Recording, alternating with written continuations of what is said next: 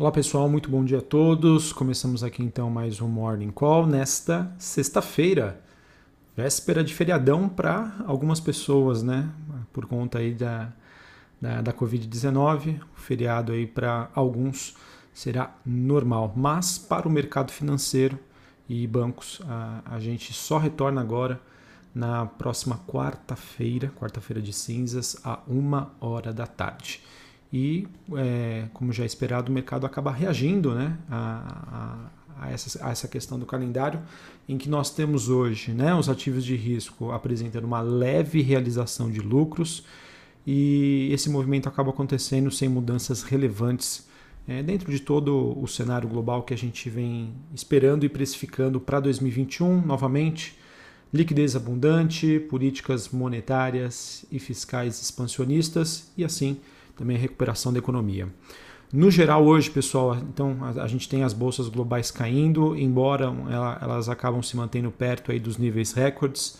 A gente tem o dólar hoje se fortalecendo ante a maioria dos principais pares. E na Ásia, né, por conta do ano novo lunar chinês, a gente teve já China, Japão fechados ontem, hoje Hong Kong não abriu. Então, eles que seguem no feriado, se não me engano, até a próxima quinta ou sexta-feira da próxima semana. É, e a gente tem hoje, pessoal, Bitcoin. Hein? Quem segura o Bitcoin ultrapassando 50 mil dólares pela primeira vez? Eu acredito que essa movimentação acaba sendo um mix em que os ativos globais né, acabam apresentando essas realizações, como, conforme eu comentei ontem com vocês eu vejo um certo desconforto do mercado em relação à posição técnica, ou seja, o mercado ainda bastante alavancado em ações. E com o VIX né, lá embaixo, ali próximo dos 20, 21 pontos, ou seja, o mercado não haver só risco, eu vejo que aos poucos a gente tem essa migração é, para a criptomoeda como uma forma de fuga né, em, na busca aí por ativos que estão num bom momento, também se baseando nessa expectativa da aprovação do pacote do Biden lá nos Estados Unidos, ou seja, com a injeção de novos recursos na economia americana e que isso acaba é, também chegando a todos os países no mundo.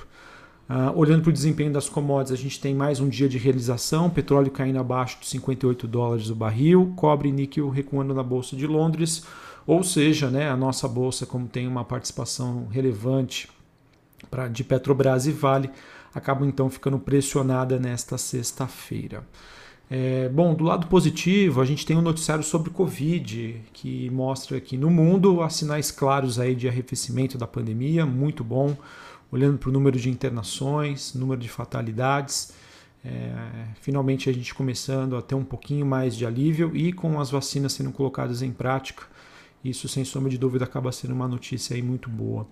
Uh, ao mesmo tempo que a gente também começa a ver um processo de recuperação das atividades econômicas, mas que vão ser, começar a se refletir ou ter uma melhor percepção do mercado, uh, sinto eu, uh, ou quando o mercado se reajustar frente à posição atual, né, os, os níveis de preços, ou com alguma novidade fora do radar.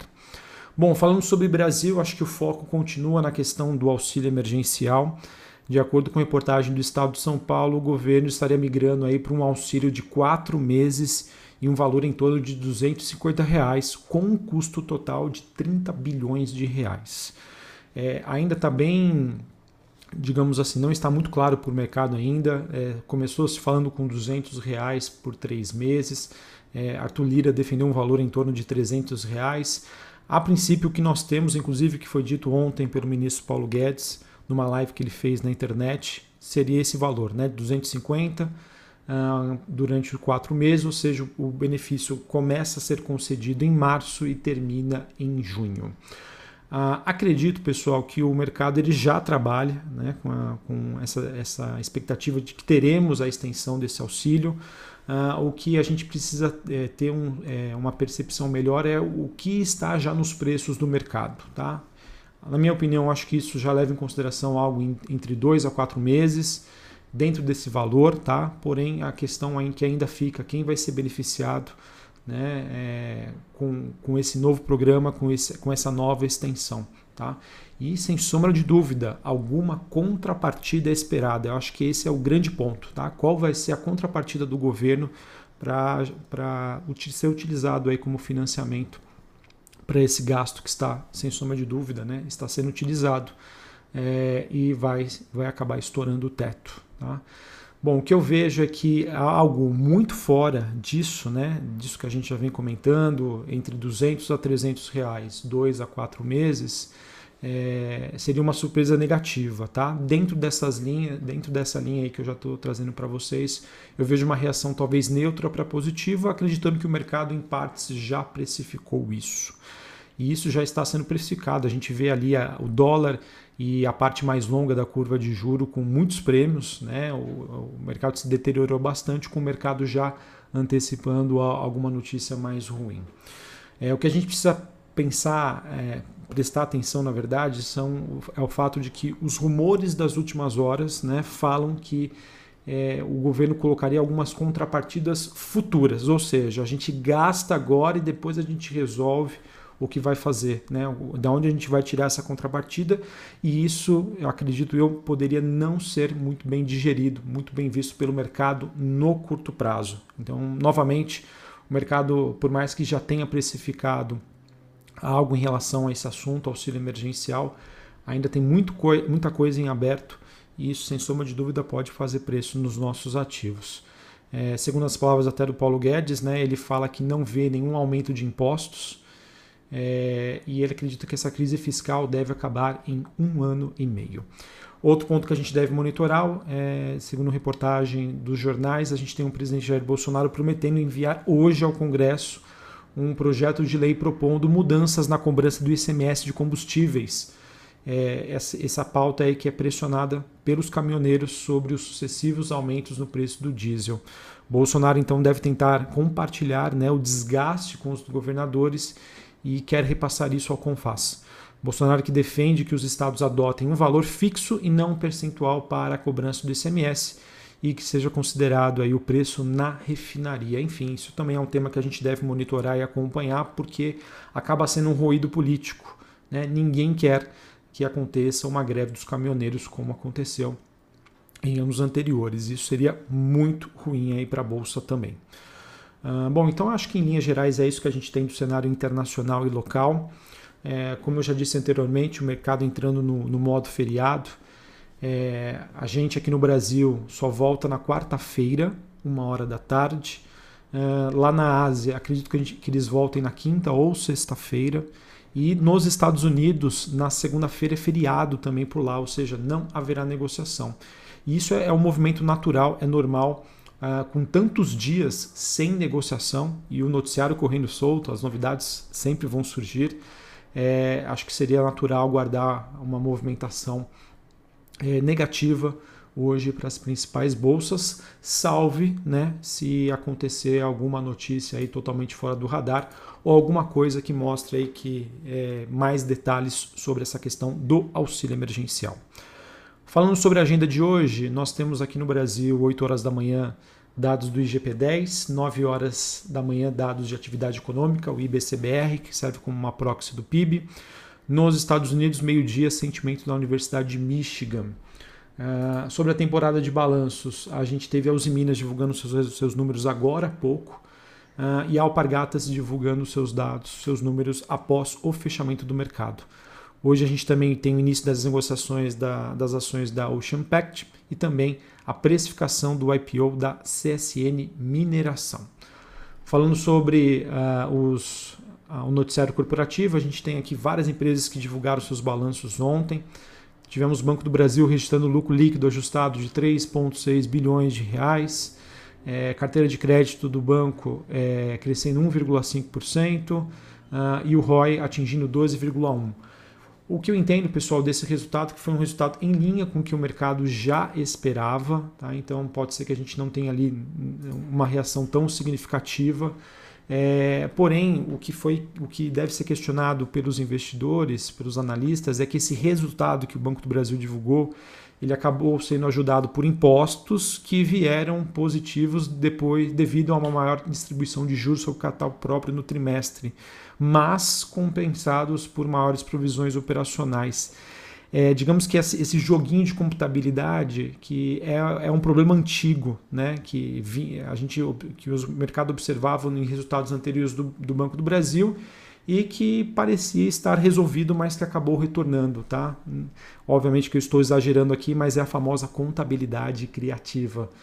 Enfim, acho que foi um resultado ali de neutro para leve negativo por conta disso, mas não acredito que o, o, que o Banco do Brasil hoje ele tenha um impacto é, pressionado aí por, a, por esse dado aí do balanço.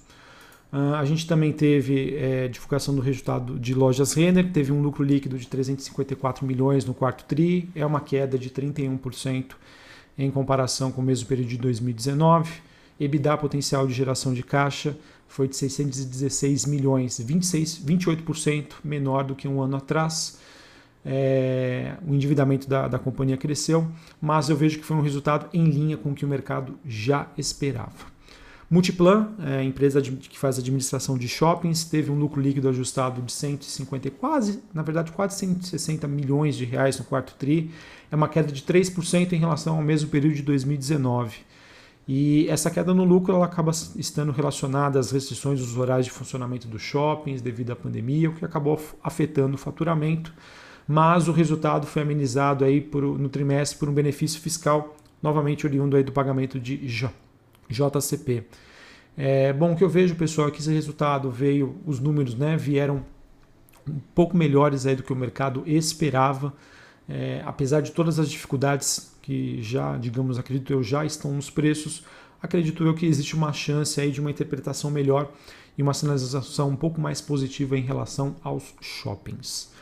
Bom, a gente também, teve o resultado de Rumo, que teve um lucro líquido de 3 milhões no quarto tri, é uma queda de quase, é uma queda de 98% em comparação com o mesmo período do ano passado.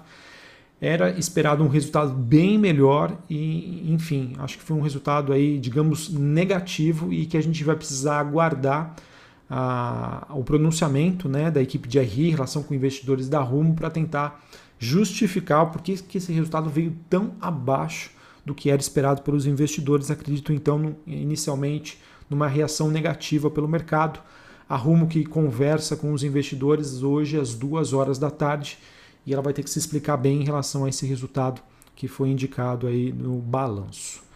Bom, a gente também teve o resultado de Sanepar, que teve um lucro líquido de 291 milhões de reais no quarto tri, queda de 24,6%, EBITDA caindo 13,3% em comparação com o mesmo período do ano passado, margem EBITDA caindo de 47,1 para 44,2.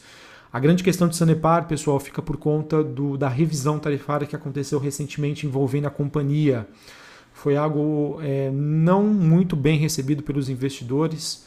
É, no caso, ela fez uma todo um, uma, como o próprio nome já diz, né, uma revisão sobre o que vai acontecer nos próximos cinco anos e esses novos cálculos que serão praticados nos próximos anos não justifica ali os investimentos que foram feitos nos anos anteriores e por conta disso, né, apesar de, de eu ver que é uma empresa aí que é muito comentada nas redes sociais, é, realmente ali o cenário para os próximos cinco anos é bastante difícil, tá? E se a gente levar em consideração que em 2022 nós teremos eleições para definição de presidente e também governadores, é mais um motivo de risco que pode manter os investidores afastados. Uh, bom, sobre os Minas, os números que eu tenho aqui que acabaram de chegar, a gente teve um EBITDA ajustado de 1,6 bilhões frente a 468 milhões que, que foi o resultado do ano passado. As, a receita líquida da Uzi Minas foi de 5,47 bilhões, o que era esperado pelo mercado 4,84 Uh, lucro líquido de 1,91 bilhões uh, em comparação com o ano passado, que foi de 268, ou seja, um resultado bastante forte para os Minas. Beleza? Bom, pessoal, então acho que é isso. É, consigo enxergar essa sexta-feira como um dia é, de maior aversão a risco por conta dos feriados, movimentação internacional e dúvidas sobre a questão do auxílio emergencial. Acredito eu que deva se resolver somente na semana que vem pós-carnaval, mas o mercado também repercute um noticiário corporativo com essa enxurrada aí de balanços que nós tivemos ontem à noite e agora pela manhã. Um abraço a todos, uma ótima sexta-feira, um bom final de semana para quem vai conseguir aí curtir o feriado, um bom feriado, se cuidem e a gente volta na quarta-feira. Um abraço a todos e até mais.